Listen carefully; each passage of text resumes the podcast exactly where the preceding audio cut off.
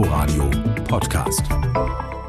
Mit Nadine Kreuzzahler. Herzlich willkommen zu 15 Minuten Literatur im Inforadio. Heute mit dem neuen Buch von Alice Schwarzer, Lebenswerk, der zweite Teil ihrer Autobiografie nach Lebenslauf 2011. Warum überhaupt eine Autobiografie? Zum einen habe ich natürlich einfach als Nachkriegsgeneration auch eine Menge aus meinen Erfahrungen zu erzählen.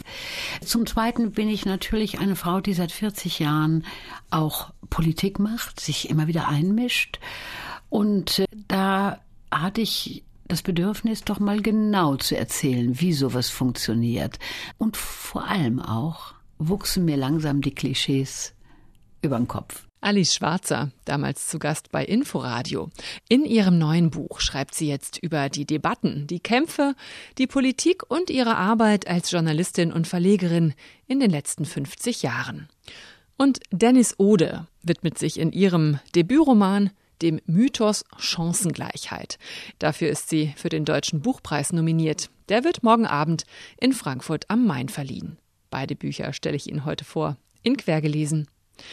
Diese Woche war ganz schön viel los in der Literaturwelt. Seit Donnerstag steht fest, die Literaturnobelpreisträgerin 2020 heißt Louise Glick. Die Lyrikerin kommt aus New York und ehrlich gesagt, ich hatte sie nicht auf dem Schirm und die meisten anderen auch nicht. Das war eine echte Überraschung, am meisten wohl für Louise Glick selbst. I really have to have some coffee and something right now. Two minutes. Sie brauche erst mal einen Kaffee, um klarzukommen, sagt Louise Glick, als das Nobelpreiskomitee sie anruft. Morgens um sieben ist es da bei ihr. Und danach gefragt, was der Nobelpreis für sie bedeute, sagt sie, I have no idea. My first thought was, I won't have any friends because most of my friends are writers. Das wisse sie überhaupt noch nicht. Dafür sei es noch viel zu früh und viel zu neu. Im ersten Moment hat sie gedacht, jetzt verliere ich meine Freunde. Aber dann wusste sie, nein, nein, nein, das wird nicht passieren. Und ganz praktisch hat sie gedacht, oh, dann kann ich jetzt ja ein neues Haus kaufen. Das Interview hat das Nobelpreiskomitee auf seinem Twitter- und YouTube-Kanal veröffentlicht. Die schwedische Akademie würdigt nach eigenen Angaben, wie sich Glick bei ihrer Suche nach dem Allgemeingültigen von Mythen und klassischen Motiven inspirieren lasse. Ja, nach den Skandalen und der umstrittenen Entscheidung für Peter Handke im vergangenen Jahr kommt die Entscheidung für Louise Glick gut an in der Welt. Ich denke, da lohnt sich mal ein genauerer Blick. Wer ist denn diese Frau, die den Literaturnobelpreis 2020 bekommt? Unsere Korrespondentin in New York, Antje Passenheim, stellt sie Ihnen vor. Enttäuschung, Abweisung, Verlust und Vereinsamung, das sind die Themen in Glicks Gedichten. Nur wenige sind ins Deutsche übersetzt, wie die Bände Wilde Iris oder Averno. Viele Verse tragen die Schwere, die die Lyrikerin schon in ihrem Leben empfand, verriet sie in einem Interview. Ich war als Kind nicht erfolgreich. Die anderen Kinder fanden mich merkwürdig. Sie waren gemein zu mir. Schon ganz früh beginnt sie zu schreiben. Uh,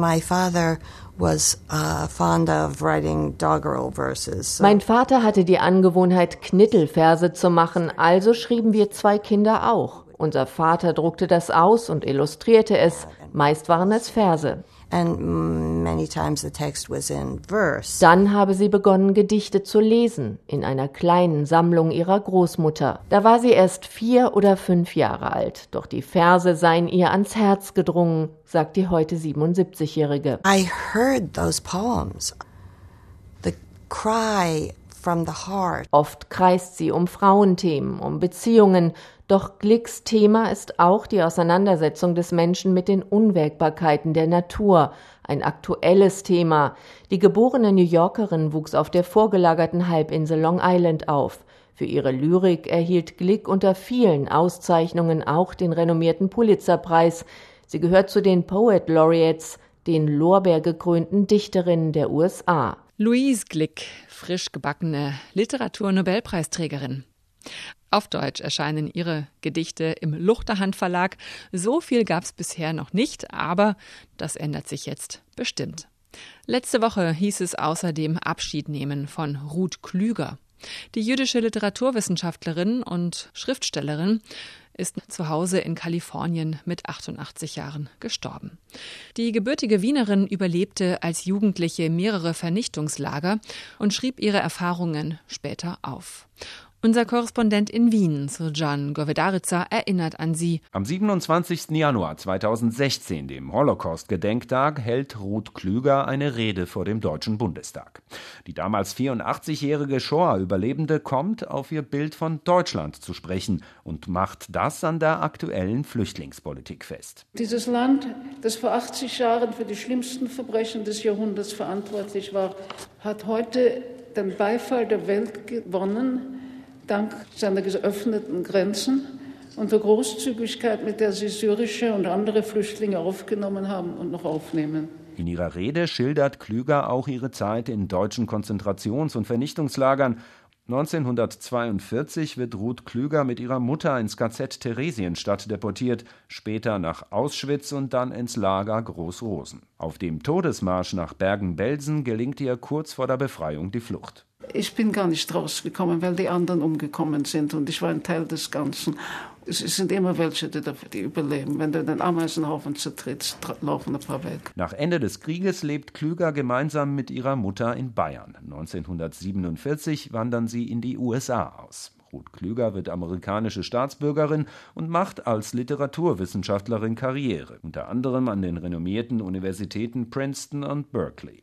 Ihre Autobiografie Weiterleben eine Jugend erscheint 1992, wird zum Sensationserfolg und in zehn Sprachen übersetzt. Im zweiten 2008 veröffentlichten Teil Unterwegs verloren beschreibt sie ihre Emigration in die USA. Für ihr Werk bekommt Ruth Klüger zahlreiche Preise und Auszeichnungen. 2015 blickt sie im ORF auf ihr Leben zurück. Als äh, extremes Opfer betrachte ich mich ja nicht. Ich habe ja die Lage überlebt. Und der Horror der Shoah, das muss man noch einmal wiederholen, sind die Toten, nicht diejenigen, die es durchgestanden haben. Die Schriftstellerin Ruth Klüger. Sie wird fehlen. Alice Schwarzer. Sie ist, das kann man wohl, glaube ich, schon so sagen, eine der wichtigsten Persönlichkeiten der Nachkriegszeit. Eine Ikone des Feminismus, Pionierin der deutschen Frauenbewegung. Vor neun Jahren hat sie dann alle überrascht und ihre Autobiografie vorgelegt. Da wurde sie sehr persönlich. Kindheit, Jugend, erste Gehversuche im Journalismus. Jetzt legt sie nach. In Lebenswerk lässt sie die letzten 50 Jahre ihrer Arbeit Revue passieren. Wo bei anderen Menschen der Beruf steht, ist bei mir häufig zu lesen Alice Schwarzer, Feministin. Als sei meine politische Haltung mein Beruf. Nach dem Privaten ist es nun der öffentliche Teil ihres Lebens, den Alice Schwarzer hier vor uns ausbreitet. Debatten, Kämpfe, Artikel und Auftritte. Ich glaube, dass Männer, ich will mich jetzt nicht allzu sehr auf das einlassen, was Sie ja schon geschrieben haben, was man lesen kann. Ich wollte eigentlich ein bisschen auf einer anderen Ebene diskutieren. Da ist das berühmte Streitgespräch im Fernsehen mit der Autorin Esther Villar von 1975, zu deren Buch Der dressierte Mann. Ein Buch, in dem Villar behauptet, nicht die Männer beuteten die Frauen aus, sondern umgekehrt. Männer glauben, ja. dass sie den Rahmen stecken. In Wirklichkeit erledigen sie alle lästigen Arbeiten für ja. uns und wir wir amüsieren uns auf ihre Kosten. Frauen sind sozusagen Lebenskünstler, aber Lebenskünstler auf Kosten der Männer. Seit diesem TV-Auftritt sei sie eine öffentliche Person gewesen, so Schwarzer. Noch mehr, als sie Der kleine Unterschied und die großen Folgen veröffentlichte, ihr Interviewbuch zur Frauensexualität, das in den 70ern zum weltweiten Bestseller wurde. Frustrierte Tucke, männerhassende Emanze. Alice Schwarzer musste einiges einstecken, und das gehe nicht spurlos an einem Menschen vorüber, schreibt sie. Aber ich war naiv. Ich war damals tatsächlich nicht darauf gefasst. Lebenswerk durchschreitet die verschiedenen Lebensthemen von Alice Schwarzer. Den Kampf gegen den Abtreibungsparagraphen 218 mitsamt der Aktion Ich habe abgetrieben auf dem Sterntitel. Den Kampf gegen Prostitution und Sexismus, für gleichberechtigte Arbeitsverhältnisse und gegen Burka und Kopftuch. Gerade ihre Positionen zum Islam brachten ihr in den letzten Jahren immer wieder scharfe Kritik ein. Sie sei eine Rassistin und vertrete rechte Positionen, hieß es. Schwarzer mahnt, wie wir es auch drehen und wenden. Auch die leiseste Kritik an den oft grotesken Exzessen des politischen Islam wird heute als Rassismus gegen den Islam gegeißelt, wobei der übrigens gar keine Rasse, sondern eine Religion ist. Die Kritisierten sind stark eingeschüchtert. Nur wenige wagen es gegenzuhalten. Da dürfen wir uns nicht wundern, wenn nicht nur die Ideologen der AfD, sondern immer mehr auch eigentlich aufgeschlossene Bürgerinnen ebenfalls den Islam mit dem Islamismus gleichsetzen und allmählich zu einem echten Rassismus neigen. Selbstkritik ist Alice Schwarzers Sache sicher nicht. So reflektiert sie zwar viele bekannte Positionen der letzten Jahrzehnte, bleibt aber uneingeschränkt bei ihrer Haltung. Allerdings ist das, was sie erreicht hat, tatsächlich bemerkenswert und viele der Kämpfe sind heute immer noch aktuell. Lebenswerk von Alice Schwarzer ist erschienen bei Kiepenheuer und Witsch, hat 480 Seiten und kostet 25 Euro. Dennis Ode hat gerade ihren allerersten Roman veröffentlicht und zack, sofort einen Volltreffer gelandet. Den Literaturpreis der Jürgen Ponto Stiftung hat sie schon in der Tasche und morgen könnte noch eine wichtige Auszeichnung dazukommen. Der Deutsche Buchpreis. Ihr Roman Streulicht ist einer von sechs Nominierten. Und dieses Buch möchte ich Ihnen jetzt vorstellen. Mit diesen Sätzen fängt es an. Die Luft verändert sich, wenn man über die Schwelle des Ortes tritt. Eine feine Säure liegt darin. Etwas dicker ist sie, als könnte man den Mund öffnen und sie kauen wie Watte. Niemandem hier fällt das mehr auf. Auch mir wird es nach ein paar Stunden wieder vorkommen, wie die einzig mögliche Konsistenz die Luft haben kann. Auch mein Gesicht verändert sich am Ortsschild, versteinert zu dem Ausdruck, den mein Vater mir beigebracht hat und mit dem er noch immer selbst durch die Straße geht. Eine ängstliche Teilnahmslosigkeit, die bewirken soll, dass man mich übersieht. Die Atmosphäre, die Dennis Ode schon am Anfang aus diesen Sätzen aufsteigen lässt, die hat mich direkt hineingezogen in die Geschichte. Eine junge Frau kehrt zurück an den Ort ihrer Kindheit.